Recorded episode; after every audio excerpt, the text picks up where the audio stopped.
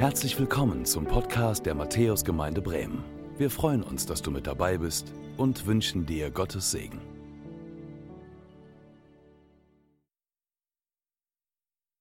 Ja, hallo ihr Lieben. Ich freue mich, dass du zugeschaltet bist, dass du dabei bist zu diesem Gottesdienst am vierten Advent. Und wenn du zum allerersten Mal dabei bist, dann ein besonders herzliches Willkommen. Ich bin Philipp und ich freue mich, dass sich unsere Predigtreihe erfüllt, in der wir seit fünf Wochen und jetzt in der sechsten Woche unterwegs sind, dass ich sie fortsetzen darf. Und wenn du zum allerersten Mal dabei bist, dann macht das nichts. Ich mache einen kurzen Recap und nehme euch mit hinein in das, was uns beschäftigt hat. Und beschäftigt hat uns das, was Gott verheißen hat in der Bibel, im Alten Testament, diesem ersten Teil mit den vielen, vielen Seiten, ähm, wo wir von verschiedenen Verheißungen, Versprechen Gottes lesen. Versprechungen, die sich ausdrücken in den Bünden, in sozusagen Verträgen, Vereinbarungen, wenn du so willst, die Gott geschlossen hat mit den Menschen. Angefangen beim allerersten Menschen, Adam, ähm, und dann hat er das fortgesetzt Darüber haben wir gesprochen mit Noah. Er hat ihm den Auftrag gegeben, eine Arche zu bauen und die Menschen vor der Flut zu retten, dass es weitergeht. Und dann hat er gesagt, das will ich nicht nochmal tun, hat Abraham berufen, diesen bereits 75-jährigen Mann, kinderlos, und hat gesagt, du wirst Vater vieler Völker werden. Und ihm hat er, und du siehst den Stern, Ihm hat er gesagt, du wirst Nachkommen haben, so unzählig wie die Sterne am Himmel sind. Dann ging es weiter mit Mose. Mose hat die Gebote bekommen, das weißt du vielleicht noch aus dem biblischen Unterricht oder aus dem Konfirmatenunterricht. Ähm, er hat die Gebote bekommen auf dem Berg, ähm, sozusagen zehn Gebote für ein heiliges Volk, so diesen Ratgeber, sage ich jetzt mal, ähm, den hat er bekommen. Und dann ging es weiter, letzte Woche, da haben wir über David gehört, diesen König. Kleiner Hirte, hat es nicht geschafft ins Königscasting, wird berufen von Gott, um großer König zu werden. Das hat Phil uns letzte Woche ähm, so nahegelegt. Und du siehst oder hast gesehen die Krone, die für diesen Bund steht. Und Gott sagt zu David, hey, durch dich, nicht durch dich selbst, aber durch deine Nachkommen, wird einmal ein ewiges Königreich anbrechen. Viele große Namen, einige davon kennst du vielleicht, vielleicht auch noch nicht und hast sie zum allerersten Mal gehört. Ich lege dir ans Herz, die Predigten nochmal nachzuhören. Das kannst du machen in unserem YouTube-Kanal, kannst du sie nochmal nachsehen. Heute will ich dir eine Person vorstellen, von der man weniger hört in der Bibel. Ähm, und durch die Gott aber trotzdem genauso gesprochen hat, nämlich der Prophet Hosea. Der verfasste Zeilen und die lesen sich so ein bisschen wie ein Tagebucheintrag Gottes, so wo er quasi einen Eintrag schreibt und so ein bisschen beschreibt, welche Geschichte er, welchen Weg er gegangen ist mit der Menschheit und dann an so einen Punkt kommt und nochmal so ein bisschen rückblickend sagt in Hosea 11, Vers 1, als Israel jung war, gewann ich ihn lieb und rief meinen Sohn aus Ägypten. Hosea erinnert an Gottes Liebe für Israel und wie er Israel aus der Sklaverei befreit hat. Auch dazu äh, hast du vielleicht gehört, Gott schickt Plagen ähm, über Ägypten und äh, den Pharao, dann lässt der die ziehen, er, Gott teilt das Meer, äh, die Israeliten können trockenen Fußes durchwarten. Dann äh, sind sie dort in der Wüste und haben Hunger. Er lässt Essen vom Himmel regnen. Und immer wieder ruft Gott sie liebevoll zu sich zurück. Und immer wieder ruft Gott, ja, nach seinem Sohn, wie wir eben gelesen haben, nach seinem Kind Israel. Aber das haben wir auch die letzten Wochen gehört, diese Liebe wird nicht erwidert. Und deswegen liest sich Vers 2 in diesem Tagebuch bereits ganz anders. Dort hören wir, wie ich sie auch rief, liefen sie weg von mir. Wie ich sie auch lief, rief, liefen sie weg von mir. Das ist so die Story. Das ist so das, was wir in den letzten fünf Wochen eigentlich erlebt haben. Gott ruft, Gott tut, er macht, er vollbringt Wunder und Israel läuft immer wieder weg. Immer wieder weg. Und wir sind dann so an einen Punkt angekommen jetzt, wo die zwischen Gottes Treue und der Untreue Israels, wo diese Lücke, sage ich jetzt mal, so weit auseinandergeklafft ist, dass man sich schon fragt, gibt es überhaupt noch eine Lösung dafür? Gibt es überhaupt noch irgendwie ein gutes Ende, die das Ganze nehmen kann? Ja, das ist so krass, wenn du überlegst, mit Mose hat Gott ja nochmal versucht, mit ihm diese Gebote zu geben.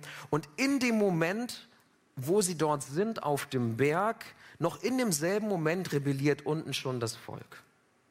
Und in dem Moment, wo Gott zu Mose sagt, hey, kommt doch zurück. Es gibt nur einen Gott, es gibt nur mich und mich sollt ihr anbeten, mir sollt ihr dienen. Bauen sie unten ein goldenes Kalb und beten das an. In demselben Moment. Und auch als Gott Manna vom Himmel regnen lässt für sie, damit sie nicht verhungern, sehen sie sich zurück nach Fleischtöpfen, als sie noch Sklaven waren. Sie glorifizieren ihre Zeit in der Sklaverei in dem Moment. Und Gott hält sein Versprechen, bringt sie ins gelobte Land Kanaan und sobald sie dort ankommen, verhärten ihre Herzen noch mehr.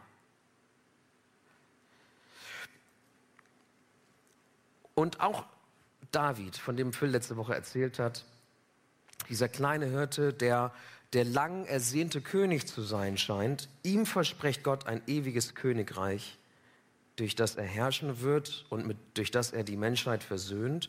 Aber selbst dieser David, selbst dieser große König, den Gott sogar als Mann nach seinem Herzen beschreibt, Apostelgeschichte 13, 22 steht das, ein Mann nach seinem Herzen, selbst der, dessen Herz und dessen Leben wird kalt. Und es wird nur noch gewärmt durch eine Unzahl von Frauen, um die, mit denen er sich umgibt. Selbst dieser große König David, er scheitert. Hey, und dann kommt der Sohn, das war, wo wir ungefähr aufgehört haben letzte Woche, und dann kommt sein Sohn Salomo. Und der fängt eigentlich ganz gut an.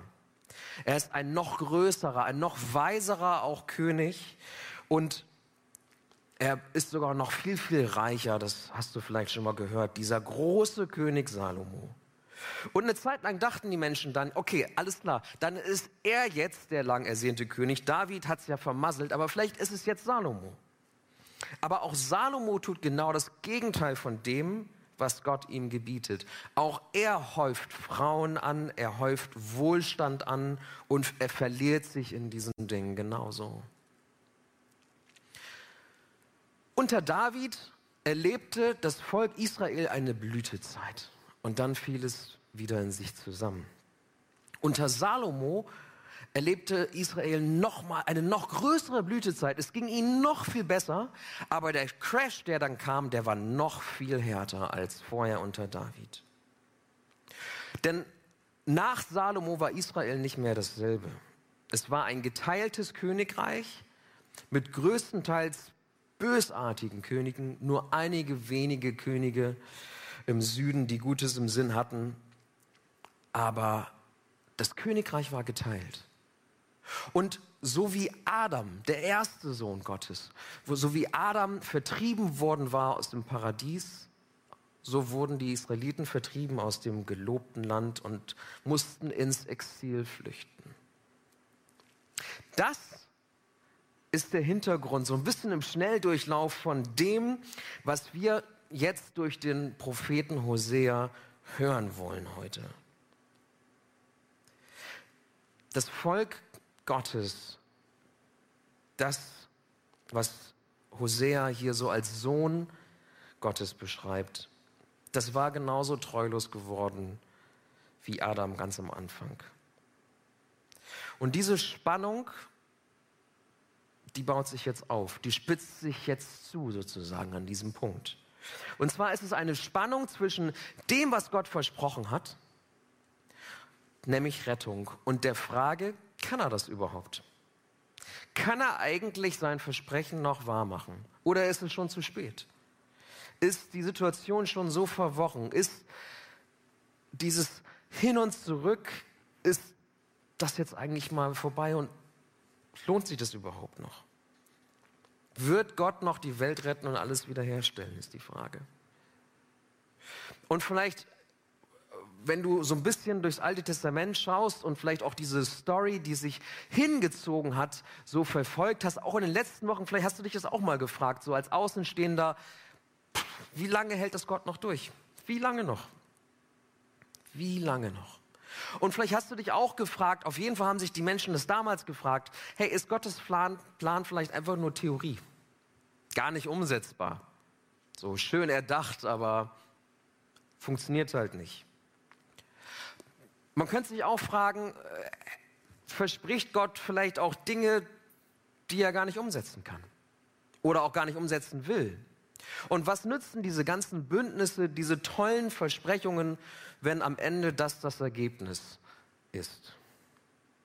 Vielleicht sind ihm die Menschen ja auch nicht wichtig genug, dass er seinen Plan durchzieht. Könnte auch so eine Frage sein, die wir uns stellen. Und interessanterweise, und da finde ich, die Bibel ist manchmal so praxis- und lebensnah, lass es mal zu, lass dich mal drauf ein. Interessanterweise stellen nämlich die Propheten genau solche Fragen.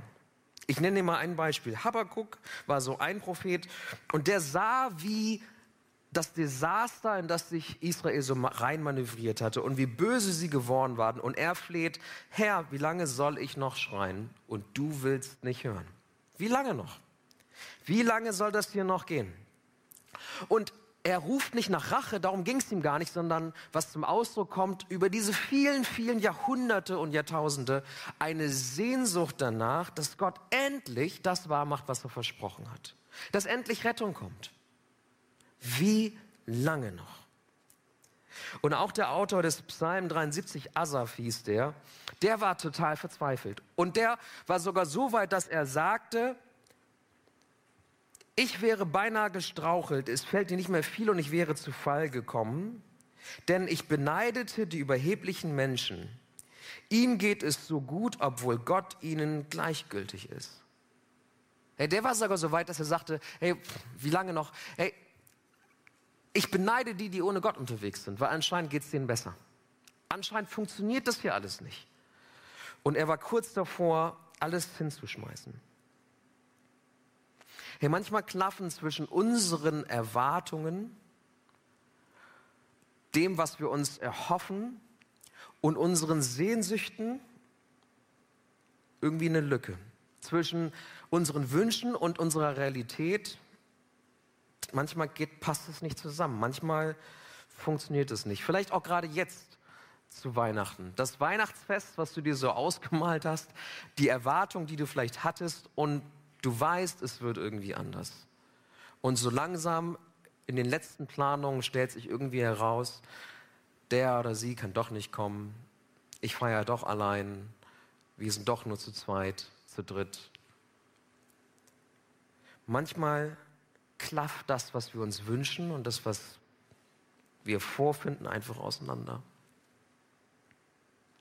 Ja, und wir bekommen diese Spannung hier zu spüren, diese Spannung diese Situation, in die sich Israel reinmanövriert hat und Gott, der auch enttäuscht ist, der wütend ist und enttäuscht ist und die Propheten, die sagen, wie lange soll das noch gut gehen und geht das überhaupt noch gut? Wir kriegen das hier mit.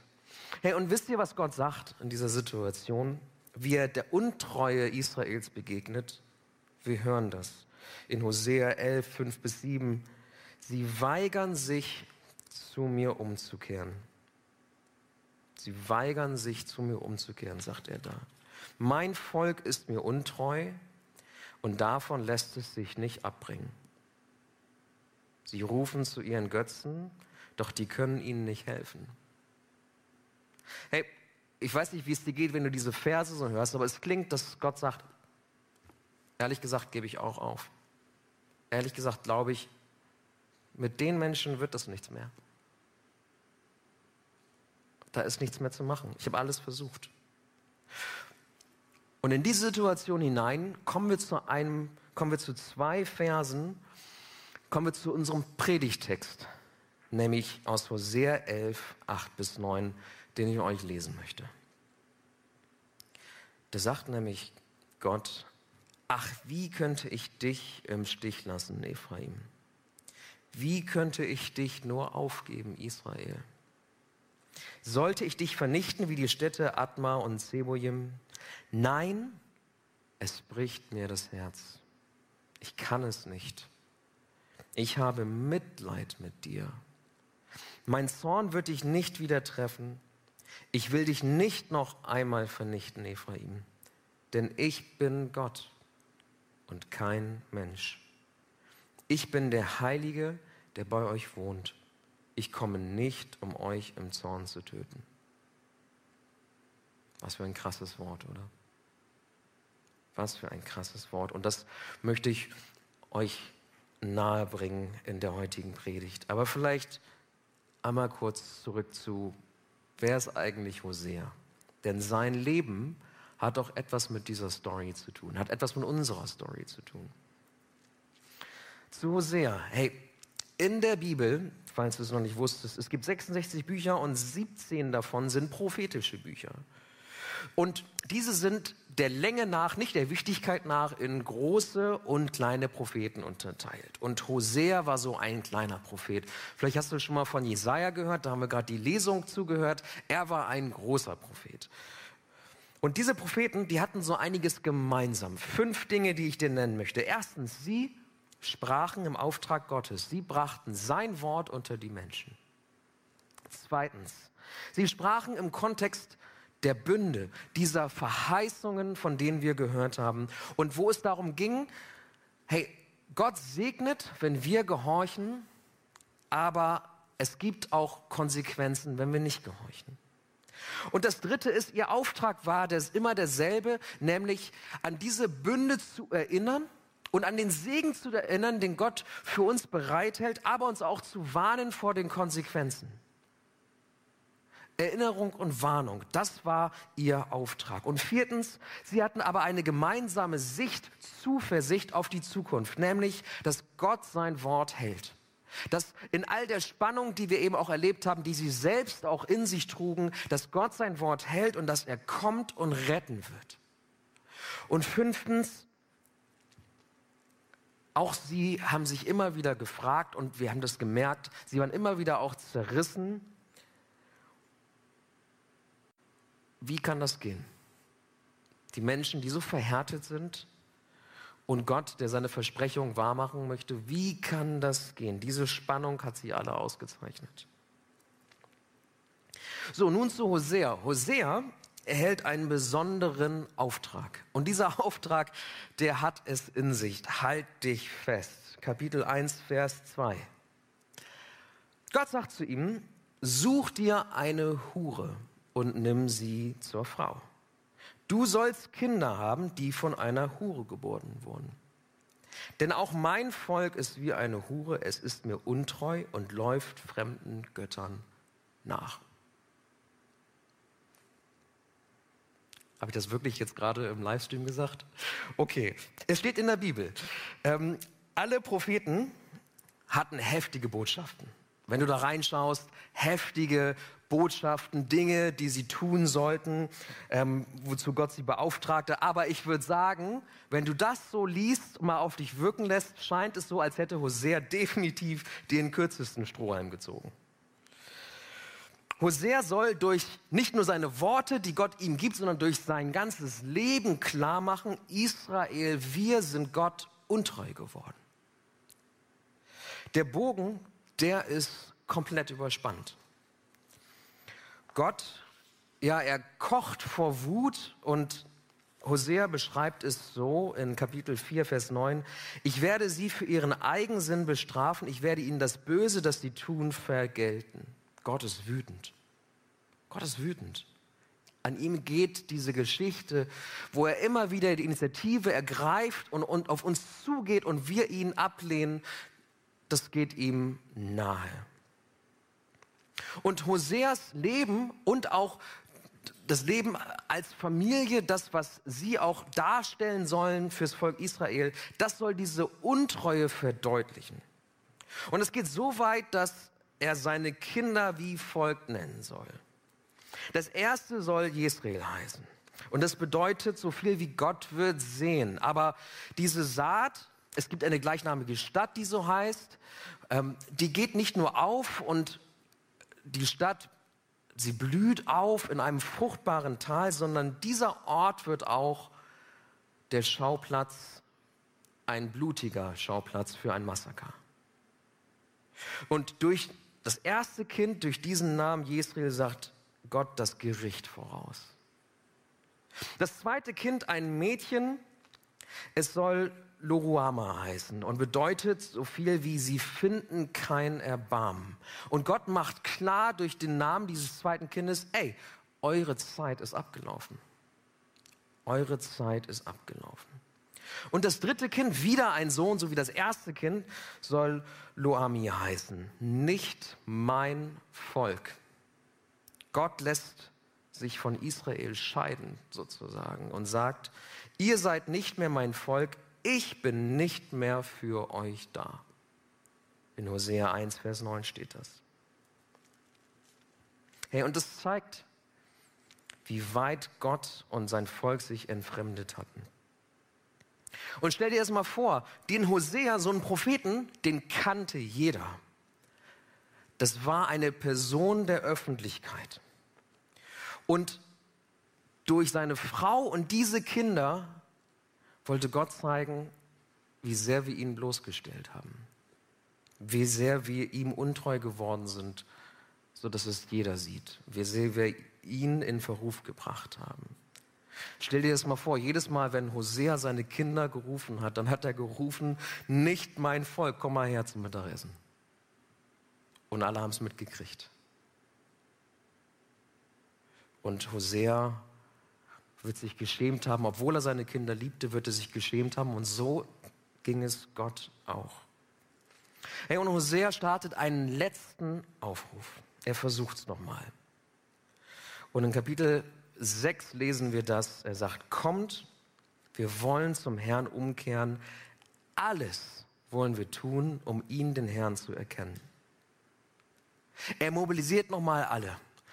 Er holt nochmal das Letzte raus und startet diesen letzten Aufruf und sagt, lasst uns doch alles tun. Alles tun, um zu erkennen, wer Gott ist und welchen Platz ihm eigentlich gebührt in unserer Mitte. Aber du kannst es dir schon denken, auch dieser Ruf, der verhallt und die Menschen wollen ihn nicht erkennen. Vielleicht auch so ein bisschen wie in unserer Zeit. Die Menschen wollen Gott irgendwie nicht erkennen und lieber ihr eigenes Ding machen. Aber Rettung kommt. Und das ist mein zweiter Punkt. Rettung kommt. Wir sind an diesem Punkt angekommen, wo klar wird, entweder geschieht hier jetzt noch ein Wunder oder das war's. Wir sind in der Menschheitsgeschichte und vielleicht hast du dich das immer mal gefragt, warum dieser lange Anlauf, warum Bund 1, 2, 3, warum ging das immer so weiter, warum Jahrhunderte, Jahrtausende Geschichte bis zu diesem Punkt, weil wir anscheinend an einen Punkt kommen mussten, wo Gott sagt, okay. Und wo, und wo wir selber auch sagen, okay, wenn nicht jetzt was passiert, dann ist zappenduster. Dann ist vorbei. Mit jedem Bund kamen wir zwar immer der Rettung so ein Stück weit näher, aber jedes Mal ging die Initiative von Gott aus und jedes Mal äh, sind diese Versuche gescheitert und jetzt brennt die Hütte so richtig. Und in diese Situation, in die vielleicht längste Adventszeit, Wartenszeit überhaupt, verkünden nicht nur Hosea, sondern auch die anderen Propheten nun, hey, Rettung kommt. Rettung kommt. Keine zweite Flut, obwohl wir das verdient hätten, sondern Gott selbst kommt dieses Mal. Gott selbst kommt dieses Mal. Er muss jetzt kommen. Und so dieses, dass Rettung kommt, das verkündet Gott dann durch die Propheten und ich habe euch ein paar Beispiele mitgebracht. Da ist Israel jetzt im Exil gebeutelt und sie leiden und Gott tröstet sie durch Jesaja und sagt: Nun habt ihr genug gelitten, die schreckliche Zeit, sie ist vorbei. Bahnt dem Herrn einen Weg durch die Wüste, denn der Herr wird kommen in seiner ganzen Herrlichkeit. Alle Welt wird ihn sehen, so hat er selbst es angekündigt. Und nach der Rückkehr aus dem Exil verkündet Gott dann durch den nächsten Propheten, durch Malachi, in Kapitel 3, Vers 1, noch wartet ihr auf den Herrn, ihr wünscht euch den Boten herbei, der meinen Bund mit euch bestätigt. Ich sage euch, er ist schon unterwegs. Rettung kommt. Und sie kommt nicht nur, sie ist schon unterwegs. Und wer kommt? Das beantwortet dann wiederum der nächste Prophet Ezekiel 34, 23 bis 24. Ich will meiner Herde einen einzigen Hirten geben, einen Nachkommen von König David, der mir einst gedient hat. Er wird sie auf die Weide führen und für sie sorgen. Ich, der Herr, werde ihr Gott sein. Und dieser neue David wird mitten unter ihnen leben und ihr König sein. Darauf gebe ich, der Herr, mein Wort. Und in dieser Zeit, wo Gott so spricht durch die Propheten, lesen wir das immer wieder. Darauf gebe ich, der Herr, mein Wort. Oder an anderer Stelle heißt es auch, mein Wort gilt. Und Gott erinnert sie daran und sagt, ja, ich weiß, es war eine lange Wegstrecke. Ich weiß, die Situation ist eigentlich aussichtslos, aber gebt nicht auf. Das, was ich verheißen habe, das mache ich wahr. Mein Wort gilt. Ich bin vertrauenswürdig. Ich bin nicht so, wie Menschen sind. Meine Versprechen halte ich ein. Rettung kommt. Aber die Frage ist, wie? Wie wird Gott retten? Wie wird Gott retten? Und letzte Woche haben wir gehört, ich will sein Vater sein und er wird mein Sohn sein. In 2 Samuel 7, Vers 14 haben wir das gehört. Durch einen Sohn, nicht Adam, der erste Sohn, nicht mein Sohn Israel, sondern durch seinen eigenen Sohn, den, der ihn liebt und der ihm gehorcht. Dadurch wird er retten. Durch ihn wird er retten. Und, das hast du eben gehört von Johannes, krasse Worte und irgendwie vielleicht nicht ganz passend zu Weihnachten, aber sie passen hier doch hinein, denn der Prophet Jesaja sagt: Hey, und dieser Retter, er kommt und er nimmt unsere Schuld auf sich, er leidet für uns und er stirbt und er bringt dadurch endgültig die Rettung. Er bringt die lang ersehnte Lösung. Vers 10 sagt das, ich lese es nochmal vor. Er musste leiden und blutig geschlagen werden. Wenn er mit seinem Leben für die Schuld der anderen bezahlt hat, wird er Nachkommen haben. Er wird weiterleben und den Plan des Herrn ausführen. Jesus ist der, von dem hier die Rede ist. Und Jesus ist der, der den Plan ausführt. Den Plan, auf den alles hingedeutet hat. Den Plan, wo viele schon gesagt haben, der wird eh nie Realität. Jesus kommt, Gott wird Mensch und er führt den Plan aus. Und wie macht er das konkret? Und das ist das Dritte. Er macht es, indem er unsere Herzen erneuert. Unsere Herzen werden neu. Und der Prophet Jeremia beschreibt den Unterschied zwischen dem alten Bund und dem neuen Bund, den Jesus bringt, so in Kapitel 31, die Verse 33 bis 34. Der neue Bund, den ich dann mit dem Volk Israel schließe, wird ganz anders aussehen. Ich schreibe mein Gesetz in ihr Herz. Es soll ihr ganzes Denken und Handeln bestimmen. Mit dem neuen Bund erfüllt Gott alle Verheißungen. Sein Wort gilt. Rettung kommt ein für alle Mal, aber nicht, weil es um Pflichterfüllung geht, nicht, weil es um Regeln geht, an die wir uns ständig erinnern müssen gegenseitig, sondern der neue Bund, den Jesus bringt, der hat was mit unserem Herzen zu tun. Das ist das, was wir hier hören. Unser Herz wird erneuert. Unser Herz wird wiederhergestellt. Unser Herz, was versteinert war, vielleicht erinnerst du dich, Stein, Lava, das wegfließt von, vom Feuer, wird hart. Das war so das Sinnbild für das versteinerte Herz. Es wird neu. Wir bekommen ein neues, lebendiges Herz. Darum geht's. Das ist das, was Jesus bringt. Das Feuer, was erloschen ist, Gott entflammt es neu. Und das ist das, worum es geht, worum es auch die letzten Wochen gegangen ist, falls du es nicht mitbekommen hast. Es geht um das Herz Gottes, um den Herzschlag Gottes. Gott ist gerecht und Gott ist wütend, das haben wir gesehen. Ihn lässt es nicht kalt. Ihn lässt die Untreue Israels nicht kalt. Er will sogar die Scheidung, haben wir gesehen. Hey, du bist nicht mehr mein Volk. Du, ich will mit dir eigentlich nichts mehr zu tun haben. Ich will gar nicht mehr für dich da sein. Und vielleicht denkst du das auch manchmal, hey, wenn es Gott überhaupt gibt, was will denn der mit mir? Ich habe so viel auf dem Kerbholz. Ich habe so viel angehäuft, vielleicht auch an Untreue, an Dingen, die ich verbockt habe. Gestern, vorgestern, in diesem Jahr und vielleicht sogar mein ganzes Leben lang. Aber in diesem Moment spielt das keine Rolle mehr. In diesem Moment ist das egal. Hey, selbst wenn ich zurückschaue, ich bin jetzt 36, ich bin 18 Jahre Christ und 18 Jahre nicht Christ. Die meiste Scheiße habe ich gebaut als Christ. Ich weiß nicht, ob du diese Stories kennst, diese Zeugnisse kennst von Leuten, die ein wildes Leben hatten, dann haben sie Jesus gefunden und alles wurde gut. Ich war ein ganz liebes Kind. Ich habe nichts verbrochen, ehrlich gesagt, so. Ich war lieb zu Hause, habe ein bisschen Computer gespielt und sonst habe ich eigentlich nichts gemacht. Großartig. Die meisten Bockmist habe ich, hab ich verbockt, gebaut, als ich Christ war. Und trotzdem ist Gott treu. Trotzdem ist Gott mir hinterhergegangen.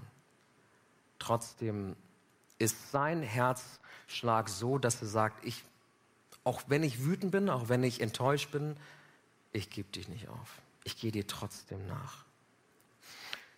Die Geschichte mit Hosea, sie ging übrigens weiter. Und sie wurde noch krasser, ehrlich gesagt. Er heiratete, also erst im ganzen Land bekannter Prophet, heiratet Prostituierte, ne? Bild, Schlagzeile, liebt sie, kriegt drei Kinder mit ihnen, die auch noch diese Namen haben. Und dann passiert Folgendes. Diese Prostituierte, Gomer, sie verlässt ihn und sie kehrt zurück zu ihrem Zuhälter. Und dann sagt Gott zu Hosea, hol sie zurück die, die dir das Herz gebrochen hat. Die, die dich bloßgestellt hat und die dich jetzt noch dümmer darstellen lässt, hol sie zurück. Und Hosea tut es. Sie bricht ihm das Herz und er geht ihr nach. Und dieser bekannte Prophet geht ins Rotlichtmilieu. Und nicht nur das, er muss seine Frau zurückkaufen von dem Zuhälter. Also die gehörten sich, und er muss sie zurückkaufen. Und dann bittet er sie, hey, bitte schlaf nicht mehr mit anderen Männern. Krass, oder? Aber das ist die Geschichte, das ist das Herz Gottes mit uns. Wir sind, wir sind weggelaufen und wir laufen weg. Wir laufen jeden Tag immer wieder weg. Wir werden Gott untreu, lieben ihn nicht so, wie er es eigentlich verdient hat. Und mit unserem Leben ganz oft, selbst als Christ, bringen wir ihn total in Verruf und lassen ihn richtig dumm dastehen. Und was macht Gott? Diese Spannung, die sich auch in seinem Herzen aufbaut zwischen Liebe und Wut, Liebe bricht bei ihm durch. Er sagt, und ich habe es vorhin gelesen, nein, es bricht mir zwar das Herz, aber ich kann es nicht, ich kann sie nicht aufgeben, ich habe Mitleid. Ich habe Mitleid in der Luther-Übersetzung steht, mein Herz wendet sich gegen mich, all mein Mitleid ist in Brand. Gottes Herz brennt für uns. Sein Herz steht in Flammen. Da ist Wut und da ist Enttäuschung und es kocht. Das Wort, was wir hier sehen, ist, das beschreibt so ein innerliches Kochen und alles wird heiß in ihm, aber Liebe dringt durch. Liebe dringt durch, sie gewinnt. Es revoltiert in ihm und es arbeitet in ihm, aber Liebe gewinnt. Liebe setzt sich bei Gott durch. Hey, und Liebe, das war damals wie heute, das war etwas Käufliches. Israel ging es zuerst noch gut und die Menschen dachten, Liebe kann ich kaufen. Und manchmal denken wir das auch. Und bei Liebe ging es vor allem an uns, äh, um uns an erster Stelle. Wir stehen auf Platz eins und wenn unsere Bedürfnisse befriedigt sind, hey, darum geht es doch eigentlich. Und Liebe war auch etwas, wo die Menschen damals dachten, die finde ich, wenn ich erst Dinge habe oder erst Leute habe, Menschen habe, wenn ich sie besitze. So war es damals, so ähnlich ist es vielleicht auch heute. Aber Gott zeigt, meine Liebe ist anders. Ich bin Gott und kein Mensch. Trotz der Enttäuschung, trotz der Untreue, trotz der Wut geht er sogar noch einen Schritt weiter. Er opfert seinen Sohn Jesus am Kreuz für uns. Er offenbart, was wirklich echte Liebe ist und er hält damit sein Versprechen, sein Wort, obwohl wir es nicht verdient haben. Wieso also dieser lange Anlauf?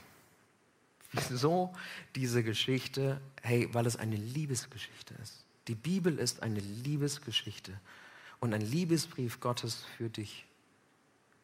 Gott kommt genau zum richtigen Zeitpunkt auf der Weltgeschichte, der Bevölkerungsentwicklung auf diese Welt in Jesus. Und er muss kommen. Das, was wir vorher gelesen haben, alles, was auf diesen Punkt hindeutet, das ganze Alte Testament zeigt, alle Optionen sind erschöpft. Nichts geht mehr, nichts funktioniert. Es gibt nur diesen einen Weg, wo Gott aufs Äußerste gehen muss und wo er seinen Sohn gibt, seinen geliebten Sohn schenkt und er bezahlt. Er kauft uns zurück. Er kauft uns zurück. Und es gibt nur diesen einen Weg. Hey, und wenn wir das predigen, auch so hier von der Kanzel oder als Gemeinde, dann geht es nicht darum, andere Wege irgendwie zu diskreditieren. Aber ich hoffe, du merkst, und die Bibel ist so ein starkes Zeugnis, alle anderen Optionen, sie funktionieren einfach nicht. Es gibt nur diesen einen Weg. Gott wird Mensch. Gott kommt in Jesus. Hey, und das ist Weihnachten in unser Chaos, in, unser Leben hinein, egal wem du dich oder was du dich hingegeben hast, egal auf welchem Irrweg du vielleicht schon vor Corona unterwegs warst und jetzt hat Corona alles noch viel, viel schlimmer gemacht. Gottes Herz brennt für dich.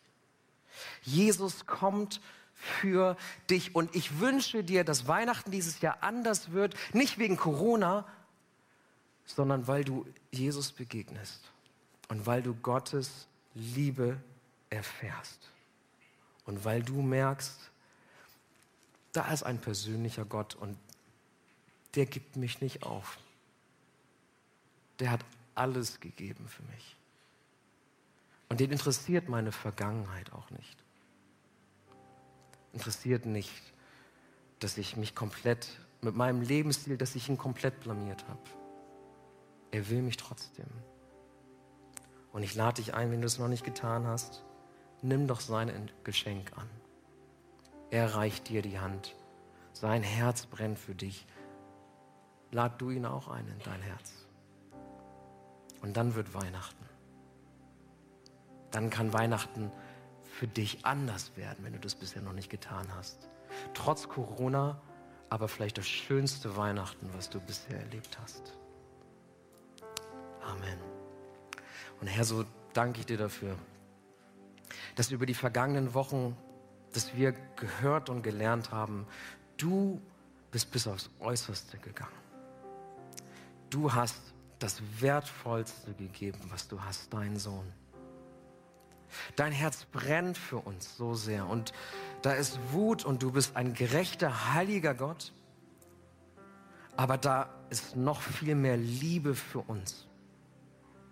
Und du kannst gar nicht anders. Du bist, du wirst überkommen von Mitleid und Liebe hat gesiegt, Gnade hat gesiegt. Und ich bitte dich für jeden Einzelnen, vielleicht wenn du am Bildschirm sitzt und das noch nicht für dich angenommen hast, dieses Geschenk, komm in unser Leben hinein. Komm in unsere Herzen hinein. Hilf uns zu erkennen, dass dein, dein Herz für uns brennt dass wir bei dir echte Liebe finden. dass du alles dafür getan hast und dass wir durch dich neue Menschen werden können. Und so bitte ich dich für uns, für jeden Einzelnen, der zuschaut, lass dieses Jahr vielleicht das schönste Weihnachten werden überhaupt, weil du kommst, Jesus. Amen. Danke fürs Zuhören. Wir hoffen, dass du heute inspiriert und ermutigt wurdest durch Gottes lebendiges Wort. Unser Gebet ist, dass es viel Frucht bringt. Weitere Infos findest du unter www.matthäus.net.